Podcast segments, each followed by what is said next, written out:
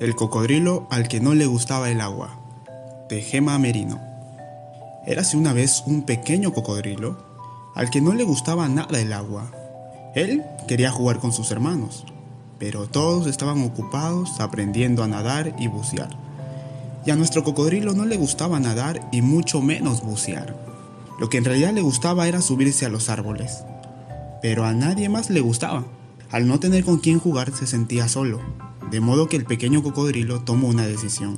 Había ahorrado dinero de los regalos del ratoncito Pérez y sabía exactamente qué quería comprarse. Al día siguiente se llevó su nuevo flotador a la piscina.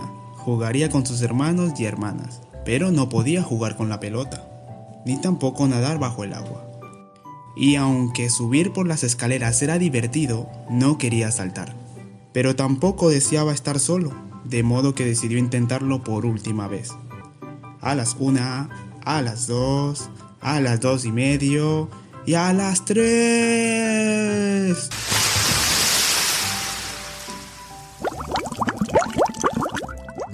¡Socorro! ¡Socorro! Definitivamente, este pequeño cocodrilo odiaba el agua. Estaba fría, estaba mojada y esto le avergonzaba. Pero entonces sintió algo extraño.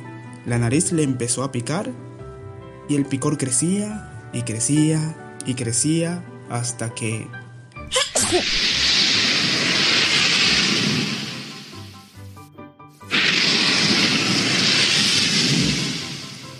A este cocodrilo no le gustaba el agua porque no era un cocodrilo, era un dragón. Y este dragoncito no había nacido para nadar, había nacido para echar fuego y también para volar. Todo el mundo sabe que a los cocodrilos les encanta el agua, pero a este pequeño cocodrilo es diferente. A él no le gusta el agua para nada. De hecho, prefiere subirse a los árboles. Y si este cocodrilo no fuera realmente un cocodrilo,